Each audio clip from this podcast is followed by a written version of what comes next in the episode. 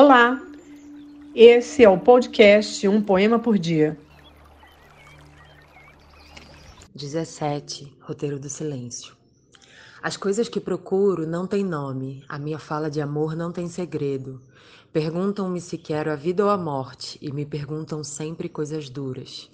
Tive casa e jardim e rosas no canteiro, e nunca perguntei ao jardineiro o porquê do jasmim, sua brancura, o cheiro.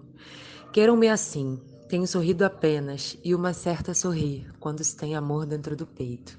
Hilda Hilst. Se você curtiu, divulgue a nossa playlist.